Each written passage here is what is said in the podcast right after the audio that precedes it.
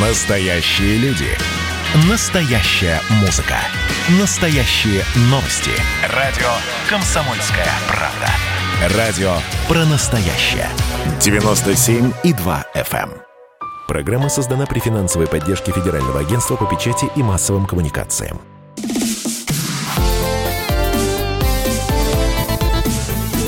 Доброволец. Доброе воскресное утро, уважаемые радиослушатели. В эфире радио «Комсомольская правда». Как обычно в это время программа «Доброволец». Воскресное утро, поэтому мы говорим о хорошем, о позитивном, о добрых людях, добрых делах и тех проектах, которые делают нашу страну лучше и приятнее для жизни. Сегодня у нас э, в студии, а в студии сегодня я один, Вадим Ковалев, замечательные девушки Александра Краус, основатель и директор благотворительного фонда «Свет в руках», Здравствуйте. и Екатерина Савлаева, клинический и перинатальный психолог. Добрый день. Вот такое слово перинатальный. А что такое перинатальный? Потому что наверняка многие проезжают где-то, видят вывеску перинатальный центр или что-то подобное. Но я уверен, а, не обидится на меня наши радиослушатели, если мы еще раз а, Конечно. озвучим, что такое перинатальный. Перинатальный психолог – это психолог, который занимается а, вопросами зачатия детей на психологическом уровне, естественно, вопросами беременности, бесплодия и первыми тремя годами жизни ребенка, психологическими аспектами, но и также той темой, о которой мы сегодня поговорим, э, темой перинатальных потерь и темой репродуктивных трудностей, которые, к сожалению, достаточно часто возникают у семей. Насколько сейчас эта э, работа актуальна в нашей стране? Э, С чем она связана? Это экология, это какой-то стресс постоянный, в котором живут э, россияне, да и не только россияне, да? Э, Почему люди не могут завести детей? Знаете, это а, здесь мы можем говорить об огромном количестве факторов. Да, мы можем говорить и о медицинских, и почему они возникают, это уже вопрос все-таки к медикам, да, и не буду в эту тему погружаться. Это и психологические факторы, несомненно, и перинатальные психологи работают с психологическим бесплодием, да, бесплодие неясного генеза. А, насчет экологии лично я не уверена, но я не специалист в этом. А, я все-таки более смотрю на то, что на зачатие, на беременность влияет а, медицинские факторы и психологические факторы. И вот наша часть это именно психология. Но вы первый в России фонд, который помогает э, семьям, столкнувшимся с трудностями да, на пути к родительству. Это так. И не страшно было начинать эту работу? Наверняка многие отговаривали. Да, вопрос страха не стоял, и да, многие отговаривали. Но я, наверное, начну с чего все началось, да, и почему вообще этот фонд создан, и из чего вдруг. Дело в том, что я многодетная мама, да, я, у меня четверо, я считаю, детей. Ого. При этом мой третий ребенок погиб в родах, и через свой личный опыт я увидела, какая ситуация в стране с тем, чтобы а, рядом а, была возможность получить помощь, когда оказывается, что твой ребенок, которого ты ждал, для которого у тебя все приготовлено, он не живой, и тебе нужно покупать гроб, а не памперсы и распашонки. Вот. а, Ну, мне повезло, я считаю, потому что в- рядом со мной были те люди, которые смогли меня поддержать, и я стала восстанавливаться. Вот. Но параллельно я увидела, как много людей уходят в горевание на годы и живут а, в С горе от, да, о том ребенке, которого нет, при этом забывая о том, что жизнь есть сейчас, есть дети старшие, которым тоже нужно внимание. Пара часто э, расстается, потому что ну, это сложная ситуация. По зарубежным исследованиям э, в течение первых 9 месяцев в 6 раз чаще пара расстается, чем если бы перинатальной потери не случилось. Вот. э, Ну и, собственно, возникло большое желание создать нечто, где люди не будут пересказывать свою историю годами, а где они будут получать помощь. И вот так появился благотворительный За рубежом фонд. наверняка такие фонды и существуют. А, Большое количество, да, мы так на 40 плюс лет отстали от а, развит, ну, более развитых стран, да, если сравнивать с Европой и Америкой. Мне кажется, эта тема в нашем обществе, она до сих пор табуирована, да, вот предпочитают не рассказывать. А из-за того, что мы не рассказываем а, об этом, да, не, не, не обсуждаем, не проговариваем эту тему, мне кажется, люди не только замыкаются, но и совсем плохо да, заканчивается. Совсем плохо, потому что, ну, там, когда люди теряют близкого, ну, все понимают, что, да, он потерял, да, он горюет, он имеет на это право, ему надо поддержать, пространство, собственно, создать. Когда же умирает ребенок, которого для всех как будто бы не было, то человек, а, семья, на самом деле, да, и мама, и папа попадают в некую такую ситуацию, эм, ситуацию социальной изоляции, когда все вокруг, включая близких людей и друзей, говорят, да ты чего, ребенка-то не было. Я понимаю, ты бы его растил, там он у тебя учился, а у тебя же никого Парад- не было. Парадокс. При том, что для мамы и папы ребенок начинается с того момента, как они узнали о том, что мама беременна, и у них будет малыш, все будущее они простраивают уже в связи вот с этой новостью. И поэтому они теряют не только ребенка, они теряют то будущее, которое уже нарисовано у них в голове. Ну, тут уже, наверное, психолог Катя Савлаева. Не, ну я, наверное, бы добавила насчет табуированности, что, к счастью, вот в последнее время, а, в том числе и благодаря работе фонда, а, тема стала уже не настолько табуирована, насколько раньше. То есть, если взять лет пять назад, истории было практически не найти. Да, то есть никто не знал о том, что есть такие психологи, которые этим занимаются. А, и несчастные мамы, э, ну, либо были наедине с собой, либо искали какие-то истории в Гугле, но их было мало, потому что все молчали. Что мы наблюдаем сейчас, а, благодаря тому, что фонд ведет вот очень активную работу? А, популярные блогеры, а, популярные в целом личности стали открыто писать о том, что вот у меня случилась потеря, я потеряла ребенка. И там же мы в комментариях видим 300, 500, тысячу мам, которые говорят, у меня тоже. Также мы видим а, подопечных фонда, они начинают вести а, соцсети, про это рассказывать. И собираются сами такие поддерживающие группы мам, то есть они друг друга многие знают. А, у нас в фонде есть чаты, где они начинают общаться в Телеграм. То есть табуированность потихоньку небольшими шагами она снижается, и это на самом деле очень важно. А как узнают об вашем фонде? Интернет? Мы активно, у нас э, два направления работы основных. Первое – это помощь с подопечными, люди, которые непосредственно переживают, пережили потерю. А второе – это работа с медучреждениями, с медицинскими сотрудниками, с врачами, медсестрами, потому что это точка, точка входа. По сути, это место, где информацию о работе фонда и возможность получить помощь пациент получает.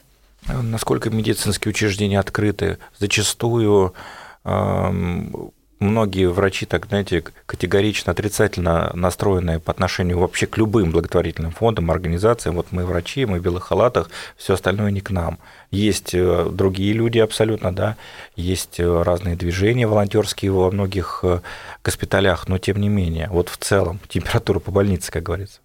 Есть другие врачи, и для меня, когда это все создала, было открытием, что огромное количество врачей, которые очень пациентоориентированы, которые действительно хотят позаботиться о своем пациенте еще лучше. Проблема в том, что на врачей на уровне получения образования не учат, как коммуницировать с пациентами в сложной ситуации. И даже мы обучали студентов, акушеров, гинекологов в будущем, и оказалось, что студенты третьекурсники не знают о том, что дети в родах бывают, рождаются неживыми. И, соответственно, ну, то есть они, они даже не знали, как такие роды принимать, появились вопросы и приглашали преподавателя. Ну, что говорить о том, как коммуницировать с пациентом, когда что-то пошло не так. А ведь что-то пошло не так, это не только смерть, это диагноз сложный, это какая-то любая ситуация. И все это влияет на будущее и пациента, и врача. И это абсолютно вот стрессовая ситуация там, да, для мамы, для папы, для родственников. И здесь важно что сделать? Поговорить с психологом? Давайте я отвечу и добавлю еще, так как я как раз-таки тренер образовательных программ фонда и обучаю непосредственно медиков. И вот что наблюдаю я? А, приходишь ты проводить им курс. У нас есть курс взаимодействия с пациентом в ситуации перинатальной потери 6 часов. Сначала ты видишь такие немножечко скептические лица врачей. А, пришли нас учить очередное, да? Нас учить только портить, да, говорят да. они. Но через час-два лица меняются. И в конце что мы видим? Мы видим врачей, а, которые благодарят искренне, которые говорят, почему же я раньше этого не знал, почему меня не научили, да, я сейчас пойду применять эти знания, настолько это важно. И более того, потом мы получаем отклики от них уже спустя время, где они пишут нам, что ситуация изменилась, да, я стал или стала применять вот эти навыки коммуникации, и э, это действительно работает. А чему именно мы их обучаем? А, прежде всего, это грамотному выстраиванию коммуникации. У нас есть разработанные алгоритмы о том, как сообщать пациенту либо о диагнозе, либо о перинатальной потере. А также мы иногда с врачами отрабатываем конкретные кейсы. Вот у нас на одном симпозиуме было, когда врач сидел на месте пациента. Мы отрабатываем... Неожиданно для врача, да, наверное. Да, и врач сказала, что для нее это было огромным открытием. Вот. И, соответственно, врачи научаются общаться правильно. Они и раньше хотели, они просто не знали как. А кто-то знает. Есть те врачи, у которых можно этому учиться и нам. Ну и здорово, что общественные организации помогают э, медицинским учреждениям, да, и вместе наверняка э, можно гораздо эффективнее э, решать общие задачи. Да. Ну, наша цель, на самом деле, чтобы, наша, чтобы вот эта наша задача, она была решена, и мы бы больше не были необходимы. То есть мы хотим внедрить вот эту систему помощи, которую мы придумали, опробировали, тестили внутрь государственной структуры родоспомогательной, и чтобы цель какая, чтобы каждый пациент в такой ситуации имел возможность получить помощь и бережное к себе отношение. Да, ну и также врачи, которые отучились на нашем курсе или медучреждения, с которыми мы сотрудничаем, они пациентам, а, помимо необходимых слов сочувствия и так далее, они рассказывают как раз-таки, что есть место, куда вы можете обратиться, где вам а, окажут психологическую помощь и поддержку. Как и... называется сайт? Свет в руках. Точка РФ. Ой. Точка РФ. Свет ну, я думаю, если в поисковиках вбить свет, свет в руках, в руках то, да, сайт то обязательно фонда, да. А, найдете э, сайт нашего фонда. Ну что ж, друзья, посмотрите пока этот фонд замечательный. Ну а мы совсем скоро к вам вернемся. В студии Александр Краус и Екатерина Савлая, Вадим Ковалев. Программа «Доброволец» после небольшой рекламы вернется. Не переключайтесь. Доброволец. Настоящие люди. Настоящая музыка. Настоящие новости. Радио «Комсомольская правда». Радио про настоящее.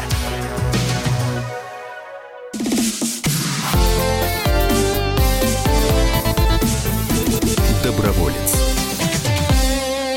Воскресный эфир радио «Комсомольская правда» продолжает программа «Доброволец», программа о хорошем, светлом, и неважно, какая погода сейчас в вашем регионе, а «Комсомольская правда» вещает на всю матушку Россию. У нас в студии тепло, ярко и весело, потому что у нас замечательные люди. Сегодня с нами Александра Краус, основатель и директор благотворительного фонда «Свет в руках», и Екатерина Савлаева, клинический и перинатальный психолог. А, Вадим Ковалев, ведущий, и мы сегодня говорим а, про а, тему ну, во многом табуированную в нашем обществе. Скажу просто, вот что делать, если э, у мамы во, во время до родов да, э, там, погибает малыш. И мы уже озвучили такую статистику неутешительную, что многие пары разводятся. И вот вопрос, можно ли пару-то сохранить? Э, или, или все-таки здесь статистика неумолима? Можно сохранить. Именно поэтому и создается служба помощи, в которую люди могут обратиться. Она, наверное, как сохранить, расскажет Катя, да? А я, наоборот, хотела как? тебе предложить рассказать, как сохранить, если, ага. так как у тебя есть не только теоретический опыт, но у тебя есть практический. Ну, наверное, основная проблема, я вот тогда думаю, в том, что начинают друг друга в чем то обвинять. Нет, да, не искать всегда, виноватого. Не нет? обязательно. Очень часто, на самом деле, а, мужчина, это часто, я сейчас всех не буду под, под одну гребенку, но мужчина, конечно же, не хочет видеть свою жену плачущей, горюющей. Ему достаточно сложно дать ей вот это эмоциональное тепло и поддержку, которая ей нужна. И мы слышим от наших мам, которые обращаются про то, что мне говорят, говорит муж, не плачь, да, я убегаю в туалет поплакать, я не могу с ним это обсудить. То есть тема достаточно часто табуируется и внутри и семьи. даже в семье. Да, да, очень часто. А, а также у мамы ребенка может возникать ощущение, что муж живет своей жизнью, у него ничего не изменилось, да, также очень многие мамы про это говорят. Что он дальше пошел на работу, он внешне условно бодрый, весел, да, а я одна в своем горе. Вот ну, это непонимание, на разных стадиях они находятся. То есть мужчины несколько по-иному чаще всего, конечно же, проживают. Там еще и хотя вот, хотя вот британские ученые, как говорится, убедительно доказали, что мужчина более эмоционален. Да, но тут вопрос в том, как, как мы эти эмоции, да, да, Саша. А что про физику ты добавила? Про физику. У мамы еще на гормональном уровне все тело настроено на материнство. Да. Поэтому еще и, и он чувствует по-другому и проживает это по-другому, иначе, чем она. Она, ее руки физически хотят держать ребенка, поэтому свет в руках, почему фонд назван? Потому mm. что мы работаем для того, чтобы на, на месте этой пустоты появлялся свет. И надо пройти, я не знаю, какую-то серию разговоров э, с э, психологом, да, чтобы это преодолеть, или как это, как вот устроено Нет, утилитарно? Ничего правильного. Вот, не дай бог, там случается, да, такая ситуация. Врач спасибо ему за это, если это врач делает, или интернет дает телефон вашего фонда. Э, человек звонит к вам. А это всегда, кстати, девушка звонит? Или Нет. Муж? Могут быть папы, бабушки, подруги. Коллеги. Коллеги, Врачи. То есть тоже стесняться, да, особо не, не надо, да, можно проговорить надо. тоже, если есть какие-то вопросы. Так, они вам позвонили, а, попали на отчетный голос Екатерины, Александры, да, и, и что дальше? Они могут не только позвонить, а могут, могут написать в соцсетях, в мессенджере, на сайте, а, в бот а, и, собственно, свой, свой запрос на помощь заявить. И мы понимаем, что не каждый человек готов разговаривать в такой ситуации, поэтому у нас очень гибкая разработана система помощи, можно переписываться, получать помощь, можно э, в чат э, попасть, где эта помощь оказывается, можно по телефону, по скайпу, можно очную встречу с психологом получить, зависит от запроса.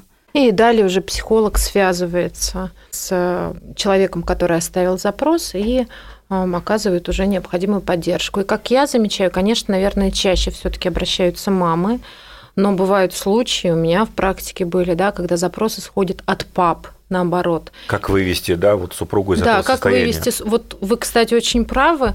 То есть, наверное, запрос, как помочь самому себе мне от мужчин все таки исходит реже. А чаще это про супругу, про то, что я хочу, чтобы она снова вернулась к жизни.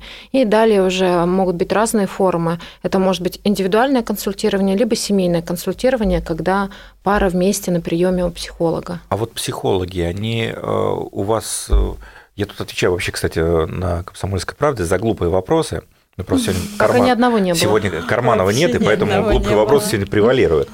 Вот психологи, которые у вас работают, они волонтеры или это э, люди, кто там часть своего профессионального времени и им оплачивается это время. Как это устроено? У нас профессиональная команда психологов-волонтеров. Потому что многие да. вот э, многие ну, боятся, опасаются да, обращаться в фонд, но одно дело это там какая-то больница с там названием ГБУС, там, да, какой-нибудь там, и еще на три строчки табличка да, при входе. А другое дело, когда ты звонишь в фонд, и Э, ну, есть такой скепсис, да, что, может Студенты быть, тебе может быть, там какие-то студенты, практикантов mm-hmm. тебя пошлют сейчас на тебе тренироваться. Ну, на самом деле, я бы сказала, ситуация она наоборот, потому что, к сожалению, мы видим, что в тех же роддомах, перинатальных центрах.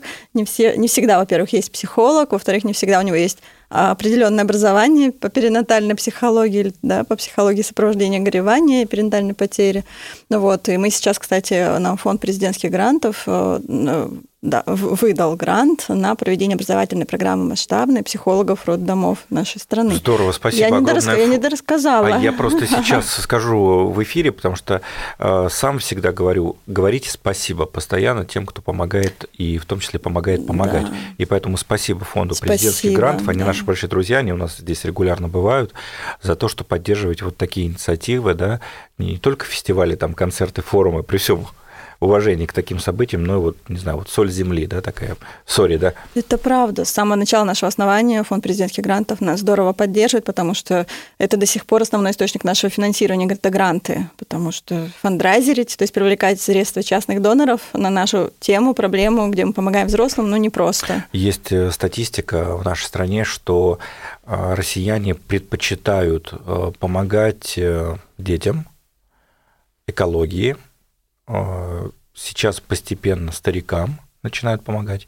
И, конечно, к сожалению, меньше всего хотят помогать э, взрослым, у которых проблемы. Это так, но на самом деле это связано... Ну, вот мы сейчас ищем как ну, такое слово бизнес, слово упаковать, да, потому что а то, что мы помогаем взрослым, это не про, не про комфорт взрослого, это про качество жизни и про будущее поколения страны в целом, и про то, насколько этот взрослый готов будет снова пойти в родительство, насколько он сможет выносить и родить здорового, полноценного ребенка. Поэтому Кстати, это про ухвачусь, Александра, за слово родительство. А, в русском языке в нашей обиходной речи чаще употребляется термин материнство. да? Да. материнство и детство. Да? А, и, и я делаю вывод, что вот подсознательно да, как-то от, это считается проблемой только матери, да?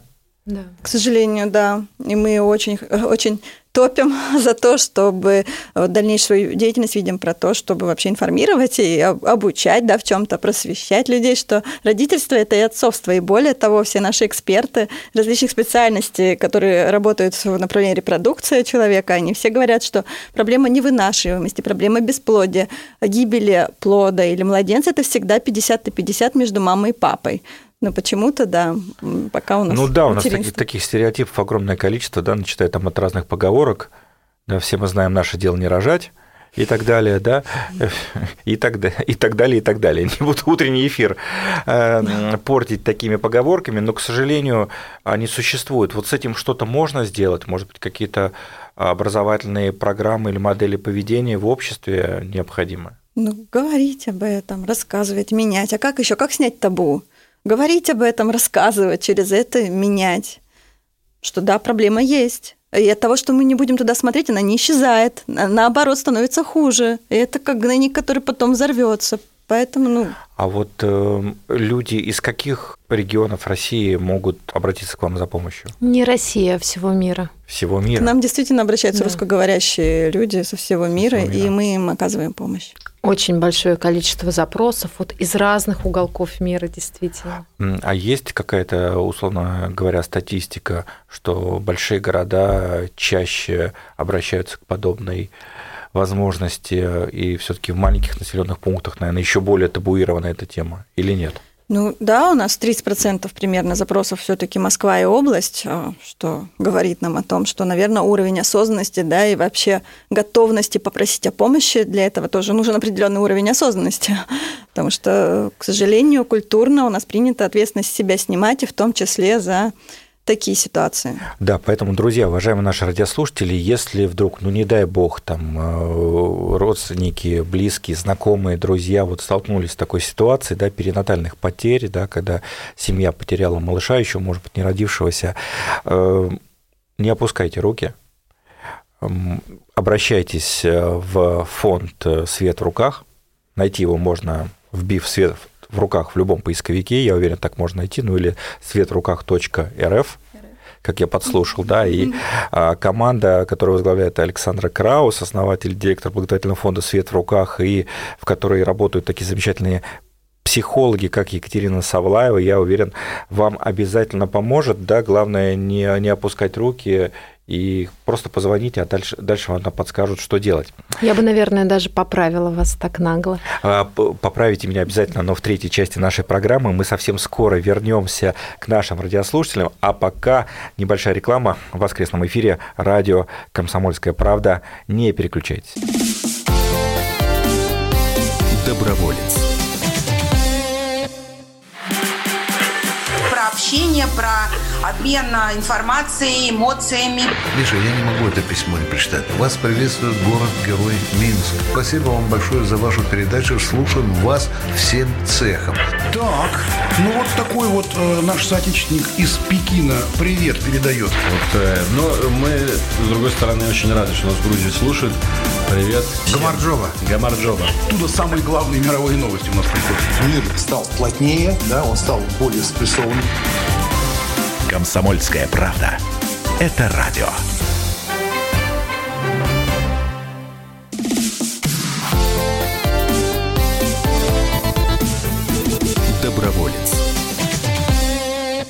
Доброе воскресное утро, уважаемые радиослушатели. В студии радио «Комсомольская правда» Вадим Ковалев. Программа «Доброволец», программа, где мы встречаемся с людьми, которые меняют окружающую действительность к лучшему и помогают э, нам ну, наверное, быть нормальными людьми, наверное, так скажу.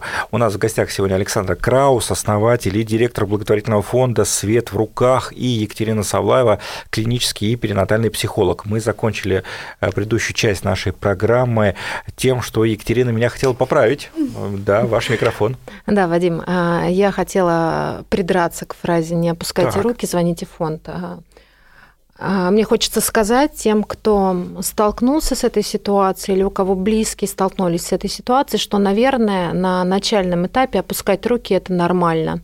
А, хочется как-то легализовать вот то горевание, Не которое... бояться быть слабым. Да, да, потому что очень часто, и в том числе, я так понимаю, это результат воспитания, вот советского такого воспитания.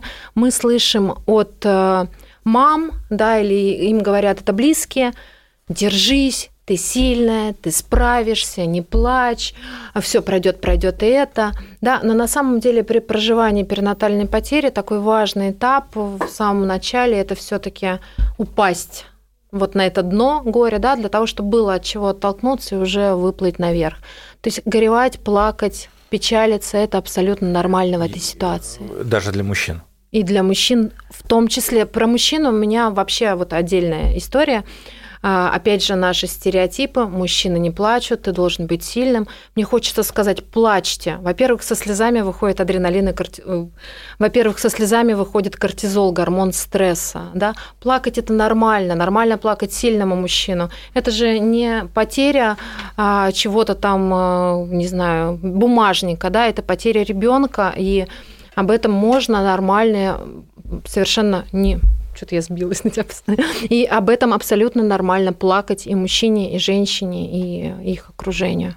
Ну, довольно известный факт, что не высокую продолжительность жизни да, мужчин, 60, мы смотрели связывают на днях. вот с тем, что нет таких легальных в обществе э, возможностей стресс этот снять. Это может быть лично, но мне кажется, именно сильный мужчина может позволить себе плакать. Поэтому, друзья, ничего не бойтесь, ну а сначала не бойтесь, главное быть самим собой. Mm-hmm. Ну и, конечно, вы в любой момент звоните в фонд. А давайте про фонд. Э, кто вам помогает? Вот помимо фонда президентских грантов, извините за тавтологию, фонд-фонд, кто ваши волонтеры? Ну, наши волонтеры в первую очередь это волонтеры-психологи, ну, тогда чуть-чуть раскрою, да, что это не просто психологи, это психологи, которые прошли определенную образовательную подготовку, которые постоянно проходят профессиональную супервизию, и мы всегда, как фонд, гарантируем высокое качество оказываемой услуги и заботы о своих подопечных. Вот. Также на волонтерах, на самом деле, фонд стартовал, потому что ну, денег не было на то, чтобы его запускать и за все платить, а платить надо за все, в том числе и разработать листовку, разработать логотип, а, сделать брошюру, заплатить переводчику, который переводит материалы, сделать фотографии, соцсети вести. Ну, то есть за все нужно платить деньги. И вот вначале это было выстроено только на волонтерах, за что им большое спасибо. А сейчас, конечно, в фонде появляются возможности а, все меньше а, работы мы отдаем волонтерам, потому что есть определенные сложности.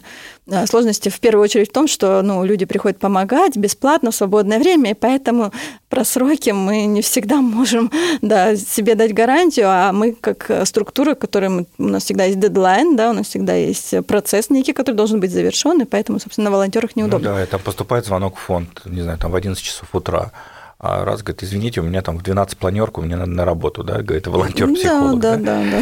да. Ну, у нас такого не бывает. У нас такого не бывает, да. У вас не бывает, потому что организовано, но просто я радиослушателям говорю о том, как это могло бы быть, если бы только волонтеры занимались работой во всех фондах. И эта модель, э, э, ну, абсолютно во всех приличных фондах присутствующая, поэтому мы на программе всегда говорим, что это нормально, когда э, сотрудники НКО, некоммерческих организаций получают заработную плату, да, абсолютно нормально, потому что еще один наш стереотип российский, ну, вы же все такие добрые, да, вот, да питайтесь да. святым духом, поэтому мы с этим стереотипом боремся в нашей программе. Но тем не менее... Спасибо вам, это важно. Ну, насколько успешно другой вопрос, но стараемся. Об этом важно говорить. Действительно, я создаю команду профессионалов. Профессионал не может стоить дешево, потому что он инвестировал много денег в свое обучение, как минимум, да, в получение своего опыта. Поэтому это важно. А как э, могут э, люди помочь вашему фонду, если они психологи, могут прийти к вам как волонтеры? Если не психологи, тоже могут прийти как волонтеры и пробона оказывать нам свои услуги. А, и также, конечно, финансы – это вопрос, как я уже сказала, мы намного сидим да, на грантах, и эта ситуация нам не нравится, потому что это несколько не дает той степени свободы и масштаба, который мы бы хотели. Вот, и поэтому мы призываем… На самом деле, каждый человек – это человек, который может участвовать в жизни общества и создавать это общество. И когда вы берете и подписываете на пожертвование благотворительный фонд, вы тем самым влияете и меняете ситуацию, и меняете страну, в которой будут жить ваши дети. Поэтому... Правильно я понимаю, что, условно говоря, чем больше пожертвований, да, чем больше людей участвует в вашей работе, тем больше консультаций вы можете провести. Это так и тем больше, большему количеству людей помочь, и большими формами этой помощи. Потому что, ну, например, сейчас при поддержке а, наших партнеров мы запустили масштабный про- проект по поставке комплектов для, недо- для отделения реанимации mm. Недоношенных деток. А, да, это комплекты шерсти мериноса, э, валенные, а, очень красивые, но, но не в этом их ценность, а ценность в том, что у недоношенных деток настолько тонкая кожа, и у них... Расскажи, ты в реанимации. Они нуждаются в тепле, на самом деле. И также важны прикосновения для недоношенных деток, деток, вот эта тактильность, поэтому там нужны определенные материалы. Там очень да, которые... нервные окончания увидели, да. которые связаны с, с функционированием внутренних органов, и поэтому вот именно шерсть – это лучшее, что можно дать новорожденному малышу, ну, кроме медицинских аспектов, да, и вот мы поставляем в больших количествах сейчас на всю страну такие комплекты. И это возможно стало только потому, что мы привлекли партнеров, э, которые э, этим заинтересовались и смогли это финансировать. На сайте мы не есть какая-то форма, да, пожертвования или смс можно отправить? Можно смс на номер 3434 со словом «не одна» и суммой пожертвования. Слитно «не одна»? А, не одна, прям сумма пожертвования сразу. Да, да, не Нет, одна. Я, потому что я не знаю. Не одна и сумма пожертвования, да, без пробела. Можно зайти на сайт, там Все в нескольких написано. местах, да, есть кнопка «Оставить пожертвование». И на самом деле вот то что, то, что нам помогает, это, конечно, регулярность, потому что мы можем планировать свою деятельность. И поэтому, если вы хотите оставить пожертвование, то а, лучше там 100 рублей на регулярно, чем там 500 единоразово, потому что а, без планирования. Наверняка бизнес не очень активно поддерживает подобные инициативы. Это я просто как человек из бизнеса да, говорю, говорю, да, потому что ну, одно дело, ты проводишь экологическую акцию, мы сейчас посадим 100 деревьев, позовем губернатора, повесим да. красивые плакаты, да, что наш, э, наш тут сад имени нашей компании да, появляется и так далее и тому подобное, а здесь вот такая тема.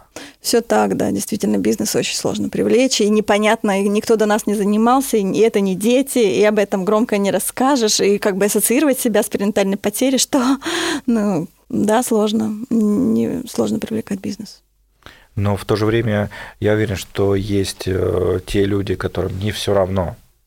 Да, и э, те люди, которые готовы поддерживать подобные инициативы. Поэтому, друзья, заходите на сайт э, «Свет в руках», и я уверен, там можно найти какие-то интересные форматы помощи. Ну, а вы выходите вот в паблик, я имею в виду, там, может быть, какой-то YouTube-канал у вас есть, или, как, есть. или какой-то есть, есть контент, где можно посмотреть побольше про эту тему? На самом деле звоните на телефон, мы с вами свяжемся и обсудим любой ваш запрос, любое предложение, потому что любая помощь нам нужна, и мы готовы придумать, а как сделать так, чтобы вам тоже было интересно, потому что, конечно, сотрудничать надо, чтобы все стороны были. Да, наверняка там, не знаю, если есть там какой-то студент-пиарщик, да, допустим, он может у вас практику, да, да пройти и да, хорошее дело сделать, и да. свои, как говорится, навыки, скиллы прокачать, да? Именно так. Ну и, наверное, для других функционалов тоже найдется дело, было бы желание. Было бы желание. Ну что, друзья, у нас остается буквально полторы минуты до завершения нашего эфира. Программа «Доброволец». У нас в гостях «Свет в руках» Александра Краус, основатель, директор благотворительного фонда. Александра, ваше пожелание нашим радиослушателям или о чем еще не сказали? Я желаю беречь себя, беречь свои семьи, любить и беречь тех, кто рядом с вами, потому что ну, лишь, лишь это имеет ценность сегодня. Потому что сегодня может закончиться уже сегодня. Берегите себя. Да, я думаю, любимых. пандемия нас, конечно, всех э, заставила переосмыслить да, э, свою жизнь и понять, как она ценна, как ценны э, наши связи да, с родственниками, с друзьями. Екатерина Савлаева, клинический перинатальный психолог, сегодня с нами. Да, но я, наверное, в завершении бы сказала, что если вы все же столкнулись с тяжелой для вас ситуацией, пожалуйста, знайте, что вы можете получить поддержку, что она очень нужна, и заходите к нам на сайт «Свет в руках», в Инстаграм «Свет в руках», в любые наши соцсети, и мы оперативно эту поддержку вам окажем. Но, конечно, хочется пожелать, чтобы вам мое сообщение не пригодилось. Спасибо большое, друзья. Напомню про горячую линию фонда 8 800 511 0480. Еще раз, 8 800 511 04 80.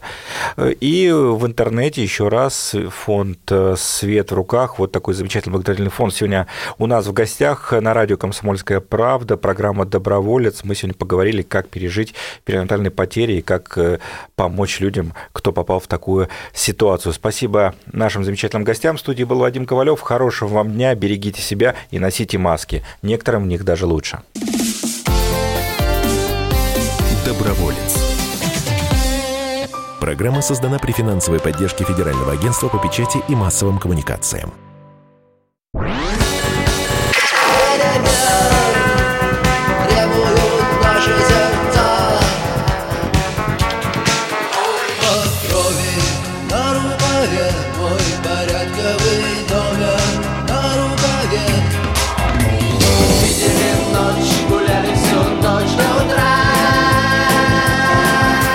«Комсомольская правда».